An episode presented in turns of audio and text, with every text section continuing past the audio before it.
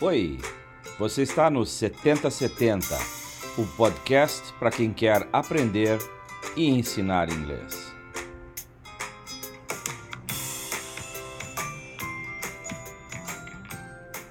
Uma realização do Departamento de Metodologia de Ensino da UFSC.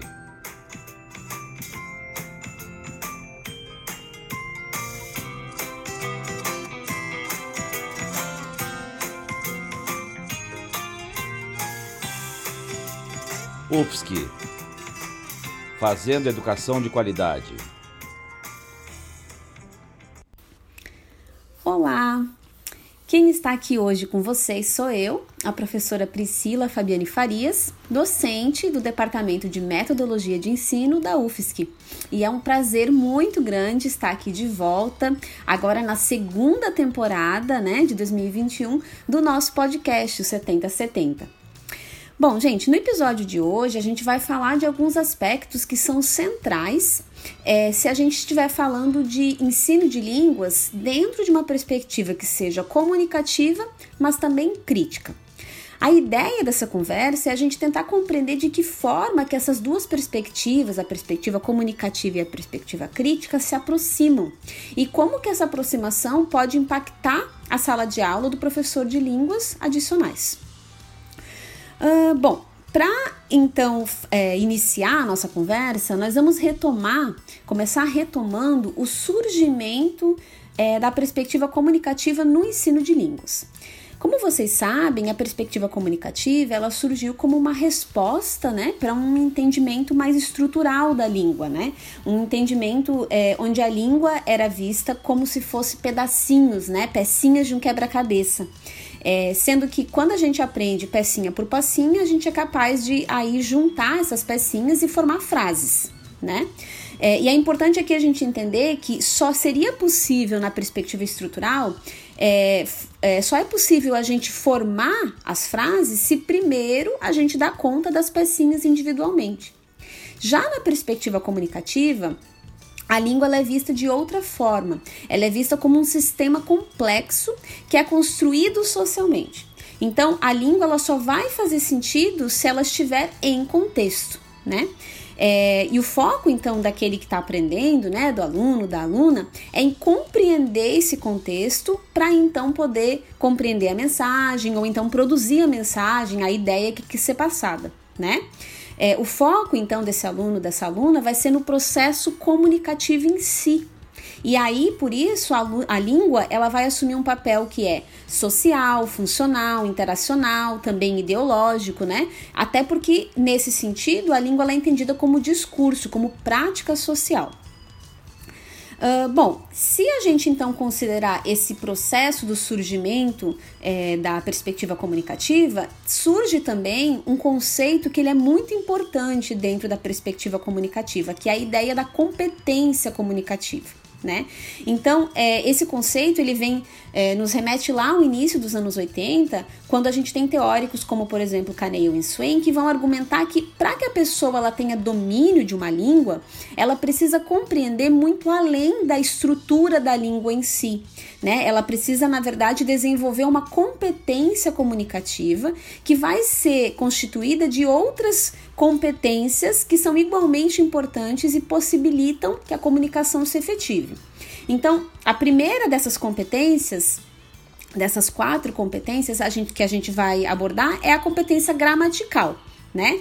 Que é, fala então que, que, que entende que é, para que eu possa comunicar uma ideia, eu preciso sim entender como a língua funciona nos seus aspectos sintáticos, morfológicos, fonológicos, para que eu possa então organizar as minhas ideias, né? De uma forma que elas vão fazer sentido para quem está recebendo as minhas ideias, quem está ouvindo, quem está lendo, ou até mesmo para que eu possa fazer sentido daquilo que eu estou lendo, daquilo que eu estou ouvindo, né? No caso da compreensão.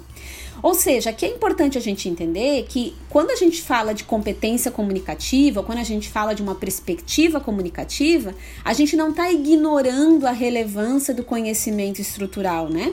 É, pelo contrário, a gente está, na verdade, reconhecendo que é sim muito importante entender a língua enquanto estrutura. Só que esse conhecimento estrutural ele está relacionado, ou seja, ele é dependente, né, de outras competências que também são igualmente importantes. É, e uma delas, então, seria, né, uma, uma das outras quatro competências que, que fazem parte da competência comunicativa, é, a gente pode olhar, então, para a competência sociolinguística, que tem a ver com o uso apropriado da língua dependendo do contexto que eu estou inserido, né? Ou seja, não só eu tenho que entender como eu organizo as minhas ideias, mas eu também preciso entender quais são as regras socioculturais que vão permitir que aquelas ideias façam sentido ou não naquele contexto, para aquelas pessoas, com aquela intenção comunicativa e por aí vai.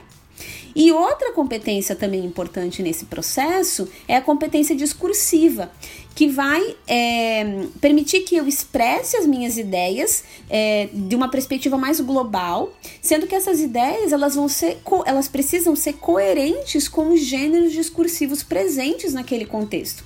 Então, né, para a gente pensar num exemplo, é, é, por exemplo, eu conseguir sinalizar na minha fala que é a minha vez de falar, se eu estou interagindo com alguém. Ou, por exemplo, reconhecer na fala de alguém que a pessoa está pegando a vez, que ela vai falar e eu tenho que fazer silêncio, prestar atenção. Então, esse tipo de compreensão do discurso, né, é muito importante para que eu possa, de fato, é, me comunicar e, e compreender aquilo que está sendo comunicado para mim. E também, né? Então, lembrando que são quatro as competências que, que constituem a competência comunicativa. A última, então, que a gente ainda não falou, é a competência estratégica, que vai me permitir, enquanto falante, enquanto ouvinte, enquanto pessoa me comunicando nessa língua, é, vai me permitir fazer uso de estratégias. Essas estratégias podem ser tanto verbais quanto não verbais, né? Por exemplo, gestos, né? Que vão facilitar a comunicação, que vão permitir que eu consiga é, é, me fazer entender ainda com mais clareza ou compreender com maior clareza o que está sendo dito. Bom, o que, que fica claro aqui, né? Então, é que o surgimento desta perspectiva comunicativa é, com o surgimento, na verdade, dessa perspectiva comunicativa, o foco do ensino de línguas uh, adicionais ele é redirecionado. E aí, ensinar a língua deixa de ser você ensinar estruturas separadamente e passa a ser, nessa perspectiva, você desenvolver diferentes competências que vão possibilitar a comunicação das ideias e dos pensamentos é, que a gente quer comunicar, né? Bom, tendo então feito essa retomada mais histórica, a gente também precisa pensar um pouco sobre a relação da teoria e prática, né?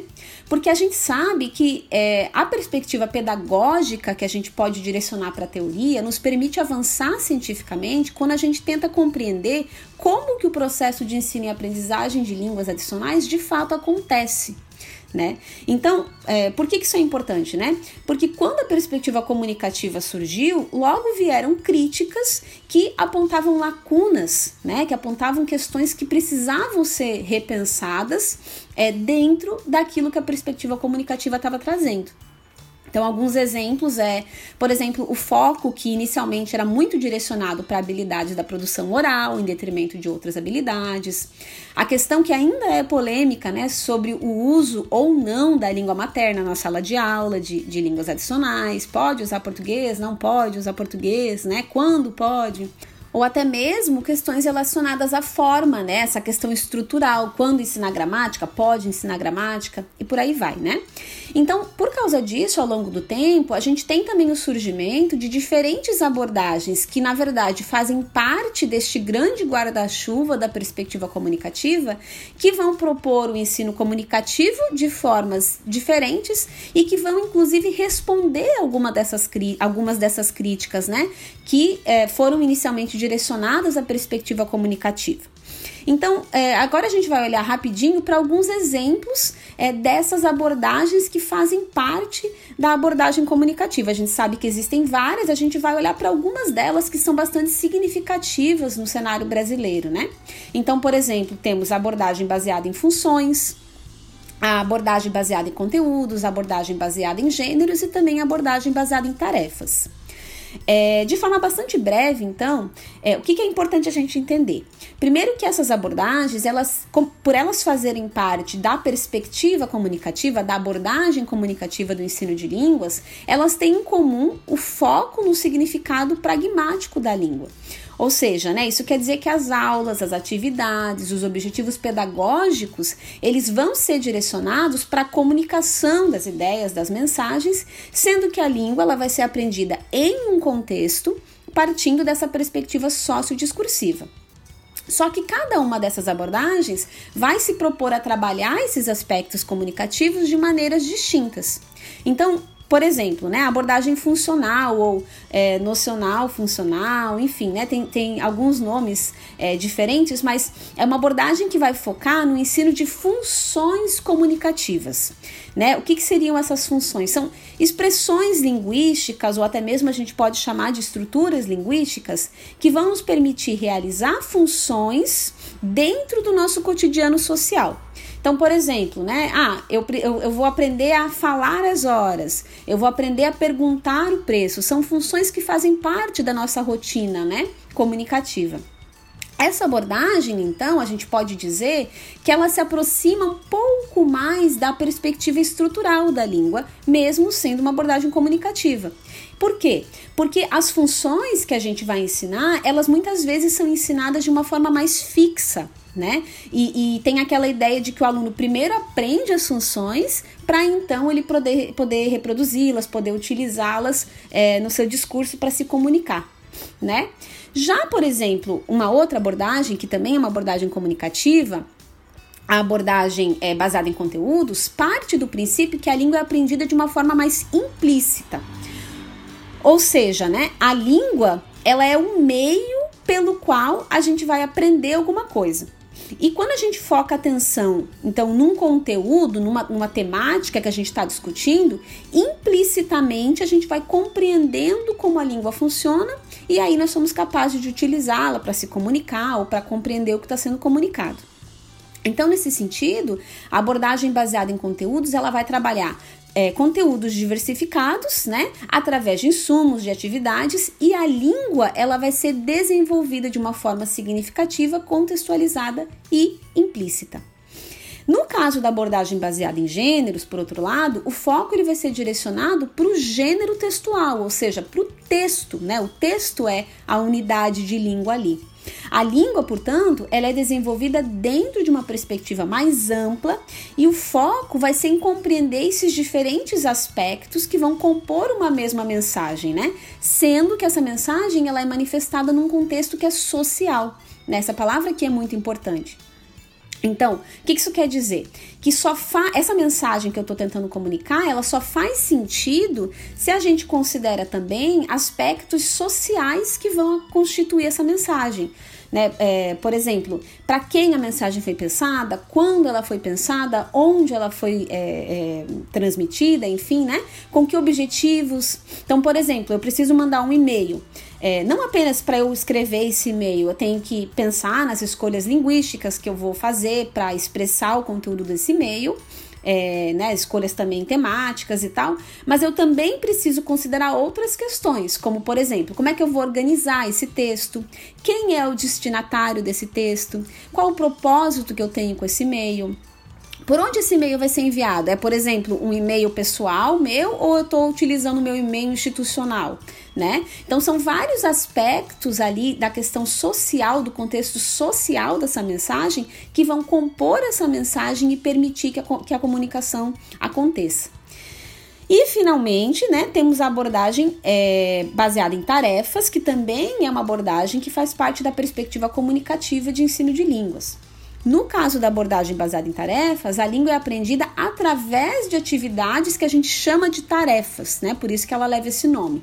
E essas atividades elas são pensadas como tarefas porque elas direcionam o foco do aprendiz para a mensagem que está sendo comunicada ao apresentar objetivos que são claros para ser atingidos. Ou seja, quando o aluno está trabalhando na tarefa, ele tem um objetivo a cumprir, ele tem um resultado comunicativo que ele tem que atingir no final. Alguma coisa que ele vai fazer com a língua. Né? Sendo que esse objetivo, esse resultado, ele está sempre relacionado à realidade deste aluno, ele sempre faz parte do mundo, ele é uma necessidade comunicativa existente na vida social deste aluno, dessa aluna. E para realizar esse objetivo, para atingir esse resultado, esse, esse, aprendiz ele vai ter que é, manter o seu foco, a sua atenção neste objetivo. Então, ele, ele vai passar o processo de realização da tarefa tentando atingir esse objetivo, né? E a, a língua, no caso, ela é aprendida usando, né? Esse é o entendimento. Bom, é, esses são alguns exemplos de abordagens que fazem parte da abordagem, desse grande guarda-chuva da abordagem comunicativa, né?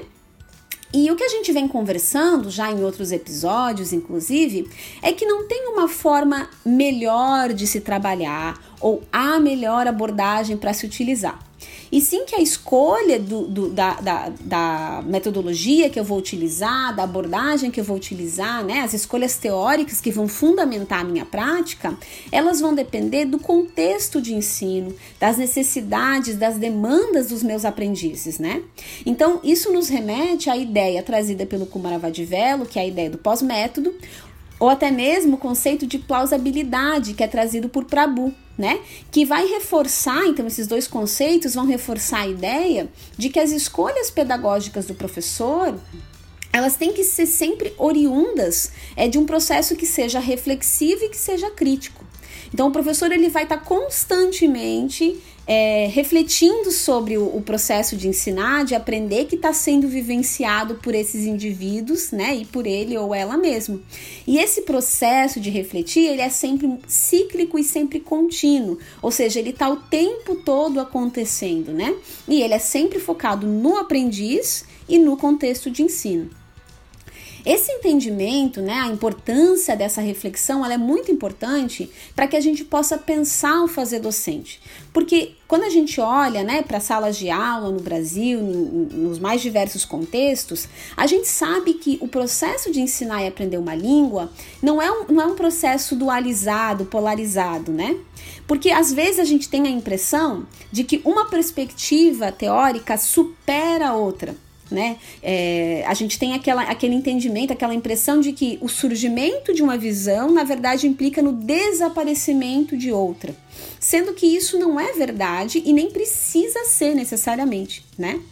Então, o senso de plausibilidade trazido por Prabhu vai justamente apontar que as escolhas pedagógicas do professor, elas têm a ver com a sua compreensão profunda do contexto de ensino, dos aprendizes, ou até mesmo é, uma compreensão dos seus pró das suas próprias crenças, né, enquanto docente, das suas filosofias de ensino e aprendizagem, e também compreensão é, dos documentos que vão nortear a educação, tanto de uma perspectiva mais macro macro, quanto, por exemplo, de perspectivas mais micro, se a gente pensar em documentos da escola, por exemplo.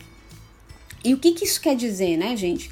Que diferentes aspectos vão contribuir para que o professor faça escolhas que serão, então, coerentes e fundamentadas. E aqui, portanto, mora a importância da gente ter a clareza dos princípios teóricos que vão nortear a nossa prática, né? Aqui a gente consegue ver o quão importante é a gente ter essa clareza né? E isso significa é, muito estudo, muita leitura, muita atualização, o processo de formação que é continuado, né? Que é constante, justamente para a gente evitar, inclusive, aquela interpretação errada do pós-método que, que, que muita gente compreende como tudo pode, né? É uma mistura de conceitos, de ideias, um pouquinho de cada coisa. Quando na verdade a proposta do pós-método é buscar uma relação entre teoria e prática que vai ser coerente, que vai ser fundamentada teoricamente e que vai ser de acordo com o contexto, certo? Bom, lá no início do episódio, então eu comentei que o principal objetivo da conversa de hoje era discutir aspectos centrais que norteiam o ensino de línguas se a gente está tentando aproximar uma perspectiva comunicativa de uma perspectiva crítica. Né? Então a gente revisitou algumas questões históricas da perspectiva comunicativa, falamos rapidamente de algumas abordagens, para que a gente pudesse entender como que a perspectiva comunicativa constitui é, parte da nossa realidade de ensino, né? É, e nesse sentido, a gente também é, é, vai considerar que uma das grandes críticas que tem sido direcionada à perspectiva comunicativa tem justamente a ver com a falta de uma perspectiva crítica de língua e de ensino.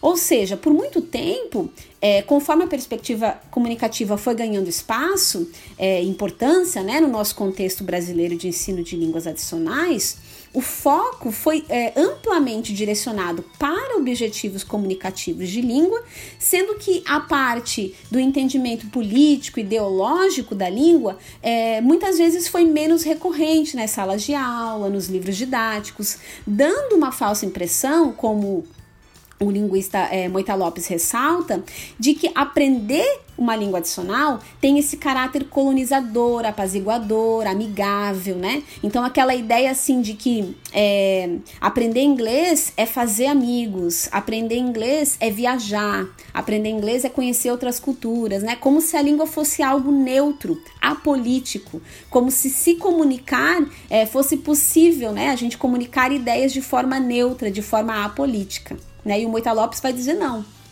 É, se comunicar, é, língua é um instrumento político, né? Dessa forma, a linguística aplicada, então, a área de ensino de aprendizagem de línguas, é, foi direcionando as discussões também para perspectivas críticas, né? Argumentando, como por exemplo ressalta o Pennycook, que ensinar uma língua é reconhecer o caráter político dessa língua, o poder transformador desta língua, né? Capacitando então os alunos para reconhecer tanto a formação, a constituição de discursos hegemônicos e também para produzir, para agir no contradiscurso, né? Então, nesse sentido, a gente tem o surgimento, a gente tem a, a, a, o avanço de áreas muito importantes, como, por exemplo, a área da interculturalidade, algumas pedagogias críticas no ensino de línguas, né, que vem ganhando ao longo do tempo também o seu espaço e a sua importância. Então, pensando no caso da interculturalidade, aqui brevemente é importante a gente ressaltar a discussão trazida pela Crunch da importância do desenvolvimento de uma competência comunicativa que seja também intercultural, né? E, e essa competência intercultural, ela vai, é, ela, ela vai questionar a noção do falante nativo, né? E ela vai focar no desenvolvimento de uma perspectiva que não é hegemônica de cultura e de língua, né?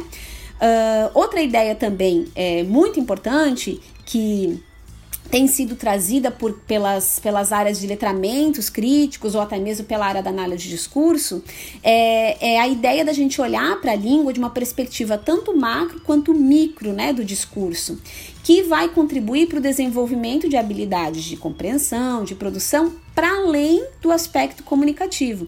Então, a gente se fazer perguntas como, por exemplo, quem, onde, por quê, para quem, quando, né? Que vai ganhando espaço na sala de aula de línguas e o aluno ele vai conseguindo compreender esse texto não como uma mensagem sendo transmitida apenas, mas também refletindo sobre o contexto dessa mensagem, os possíveis impactos sociais, as relações de poder que vão permear essas ideias, né?